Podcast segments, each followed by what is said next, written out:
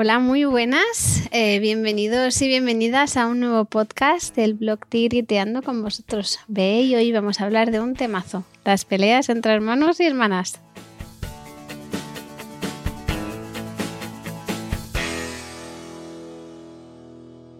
Primero os voy a contar algo sobre mí. Me encantan los animales que hacen como si dijéramos lo que no tienen que hacer, los que no cumplen las normas, los que tienen algo que los hace significativos y particulares. Como por ejemplo los tiburones toro. Los tiburones son peces cartilaginosos, pero peces. Y al fin y al cabo, y algo que distingue a los peces es que tienen, ponen huevos en vez de tener crías vivas. Los tiburones toro sí tienen crías vivas y su periodo de reproducción es muy curioso. Las tiburonas tienen dos úteros y en cada uno de los dos úteros hay un montón de embriones.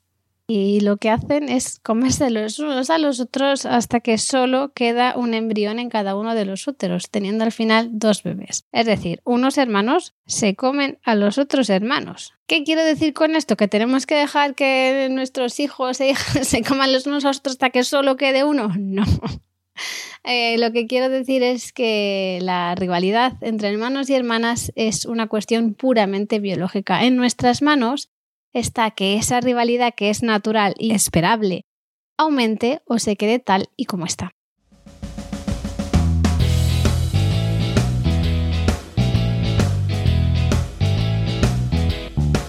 donde yo vivo ahora hay muchas águilas y lo que hace la comunidad de Madrid es eh, poner eh, alimento a las águilas, a las, a las águilas que están criando, para que así salgan adelante más polluelos. Esto si lo llevamos a los seres humanos, lo que podríamos hacer, y entiendo que es muy complicado, es aumentar las dosis de atención y, de tiempo especial para que los dos hermanos o hermanas no tuvieran que competir por los recursos. En este caso, igual no son de comida, aunque en mi casa eh, confieso que a veces esto pasa con la comida, las comidas que más les gustan, sino más bien con la atención de su madre, su padre, con todas las combinaciones posibles recibo prácticamente a diario mensajes sobre cómo podemos gestionar las peleas, los conflictos entre hermanos y hermanas. Y yo creo que, nos deberíamos preocupar más de cómo podemos ayudarles a que se vinculen entre ellos y ellas mejor.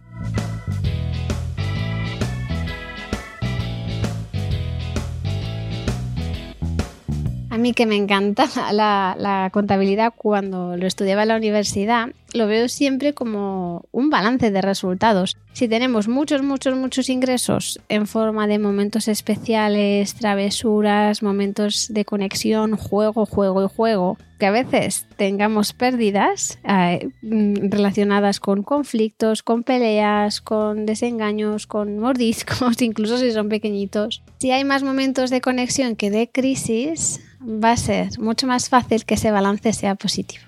Y es que la realidad es que los niños y las niñas se pelean, por suerte, no pelean eh, por la supervivencia como los tiburones toro o los polluelos de águila, pero sí compiten por los recursos. Entonces, creo que esto es una de esas cosas que podemos entender como expectativa realidad. Nosotros tenemos la expectativa de que nuestros hijos e hijas van a jugar felices, con armonía, que hasta va a haber pajarillos cantando a su alrededor, mariposas posándose en su pelo, y la realidad es que lo que hay es una pelea de barro.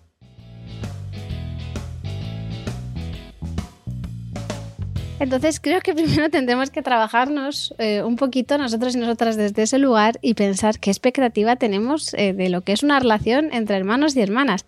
Siempre cuento que una de mis hijas, cuando yo empecé talleres de disciplina positiva, me preguntó, ¿qué vais a ver esta tarde en vuestro grupo de los viernes? Y yo le dije, con un poquito de ego y un poquito de mala leche también, bueno, hoy vamos a ver las peleas entre hermanos, porque ya sabéis lo que nos fastidia a los padres las peleas entre hermanos. Y lo que me respondió muy firme y amable, con mucha dignidad y con un zasquita de esos que nos da de vez en cuando, eh, fue, pues otro día invitas a los hijos y yo voy a hablarles de lo que los afectan a los niños las peleas de los padres.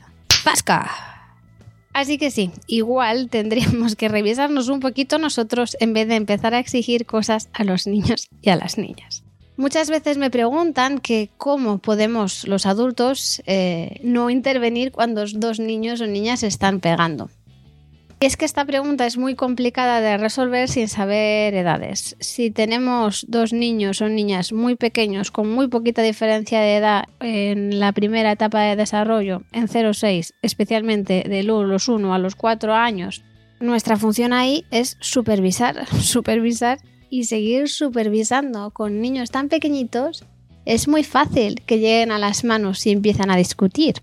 Con niños y niñas igual un poco más mayores, y esto de las edades siempre me preguntáis, pues depende de los niños, pero más o menos 5, 6 años, a partir de los 5 o 6 años, pueden empezar a resolver sus conflictos de otra manera. Eso no quiere decir que lo tengan que hacer siempre de otra manera, porque son personas igual que somos nosotros y nuestros cerebros, cuando se sienten amenazados, van a reaccionar en modo supervivencia. Es decir, si escuchamos, por ejemplo, y hablo de mí, a mis hijas de 7 y 9 años discutir, ¿intervengo? No, porque confío en que lo van a poder solucionar solas. Si escucho discutir a mis peques de 2 y 4 años, intervengo, pues seguramente vaya donde estén, porque seguramente con mucha probabilidad estén a punto de llegar a las manos. Y el tema realmente no es intervenir o no intervenir, el tema es cómo vamos a intervenir. Por supuesto que hay que intervenir cuando hay una situación de violencia, porque si no, les podríamos estar mandando un mensaje a los niños de todo vale. El tema es cómo vamos a hacerlo, cómo vamos a intervenir sin enjuiciar a ninguno de los niños, cómo vamos a asegurar la conexión, la pertenencia, que ambos se sientan importantes, valiosos, que los errores sean oportunidades de aprendizaje y no algo que culpabilizar y penalizar. ¿Cómo vamos a hacer esto? Pues validando y utilizando el enfoque en soluciones. El otro día en una asesoría practiqué con una mamá qué podía hacer cuando esto sucedía y acordamos una frase que le funcionó a la percepción. ¿Estáis listos para apuntarla?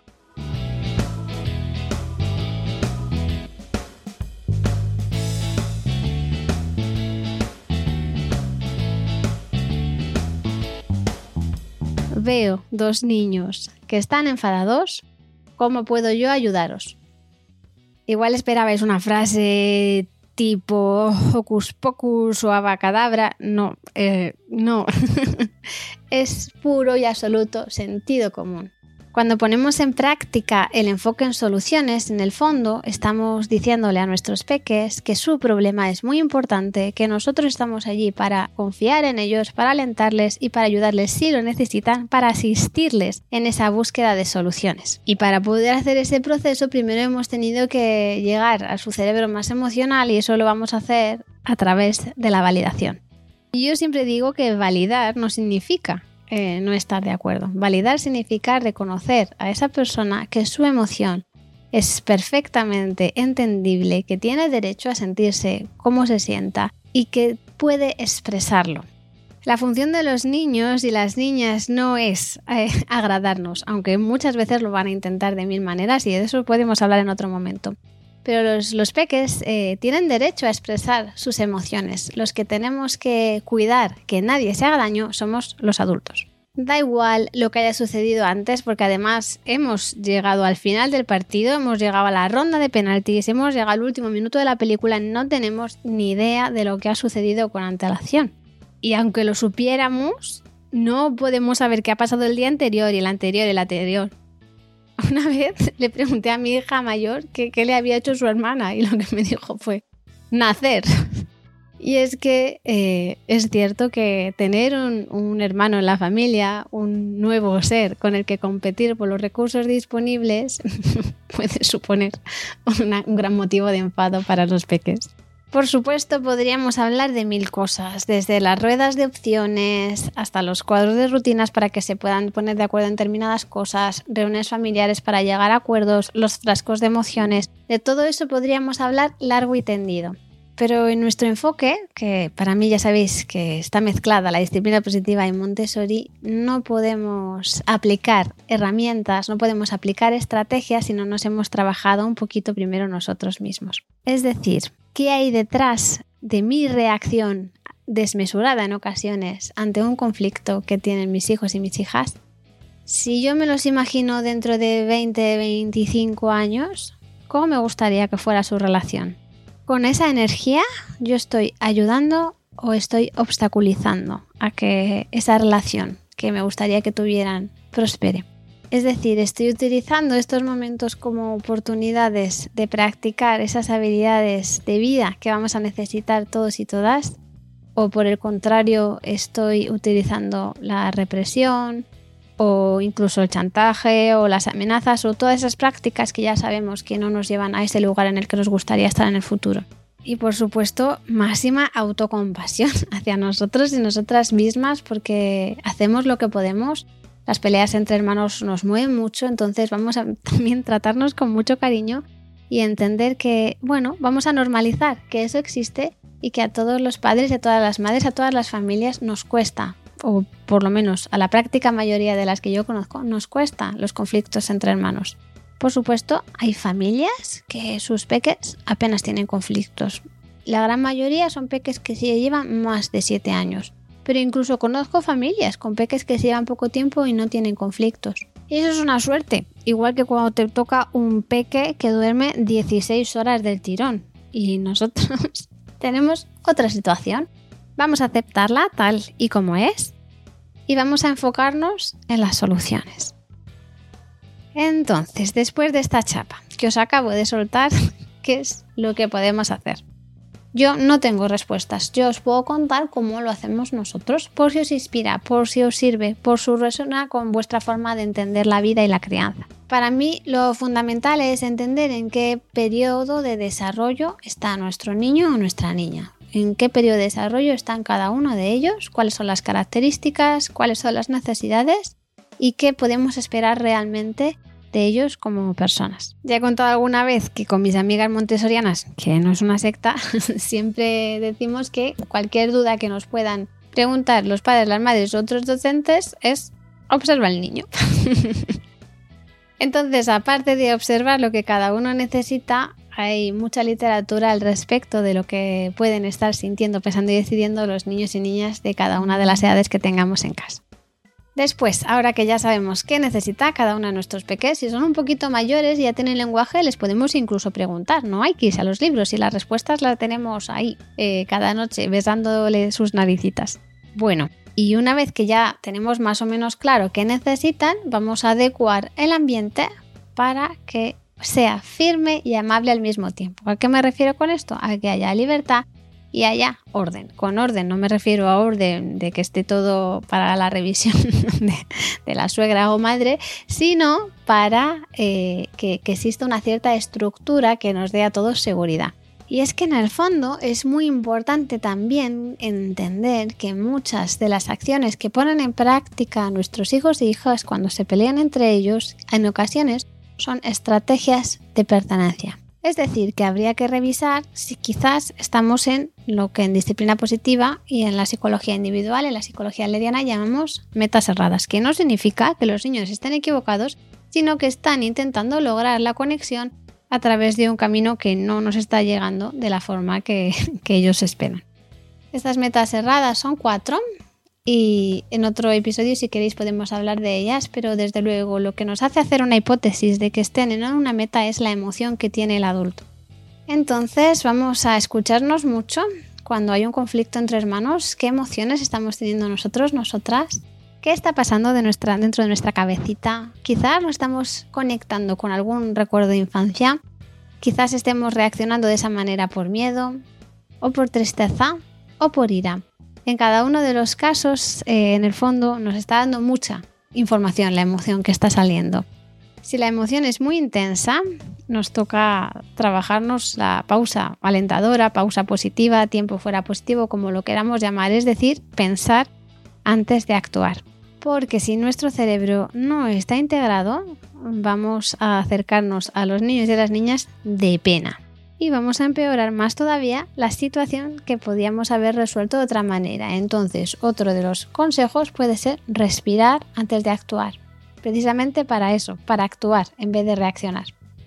Si los eh, niños y niñas que tenemos en casa ya son un poco más mayores, tienen cerebros un poco más racionales, vamos a empezar, si queréis, a trabajar con esas herramientas de disciplina positiva que os he comentado al principio, siempre y cuando, de nuevo, estemos garantizando la pertenencia y la contribución de cada uno de ellos y ellas. Si tenemos eh, niños y niñas más pequeños, lo que nos toca es supervisar. Puede ser necesario a veces redirigir. Podemos hacer alguna pregunta de curiosidad a ver si desde ahí podemos llegar a un acuerdo podemos ayudarles a que resuelvan, podemos estar ahí, validar emociones, podemos pedir ayuda también. Igual a lo que a nosotros no se nos está ocurriendo, si hay más peques en casa, pues mis hijas mayores muchas veces ayudan a resolver los conflictos entre las pequeñas.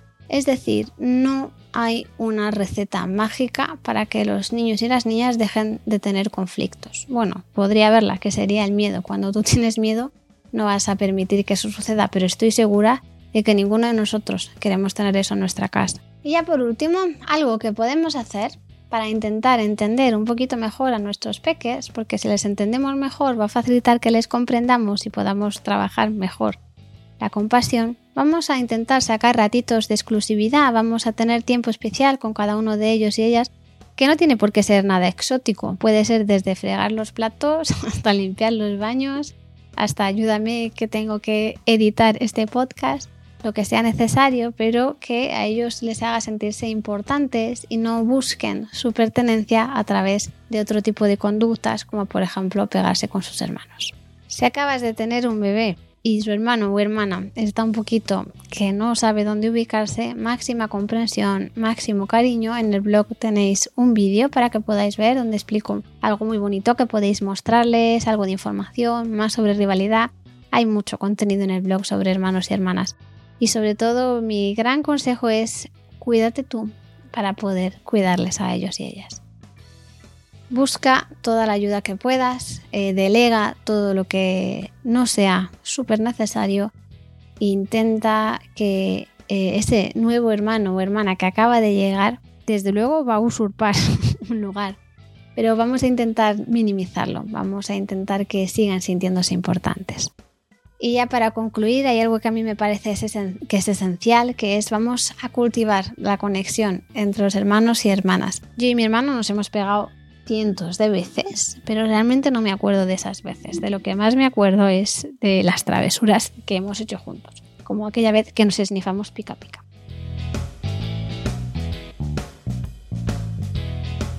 cuando los niños y las niñas se sienten seguros en casa, esas travesuritas que a veces hacen desde encontrar ese alijo de chuches que teníamos guardado para un cumpleaños o, llenarse de barro o esconderse debajo de la cama o bueno, esas pequeñas o de crema, llenarse de crema también.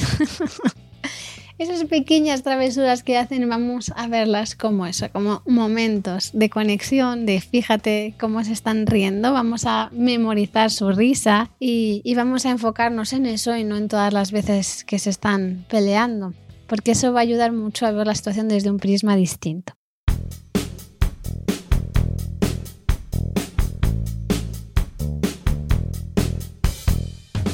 Y con esto eh, os dejo por hoy. Espero que os haya gustado, que os sea útil y ya sabéis dónde encontrarme para lo que necesitéis. Un beso muy grande.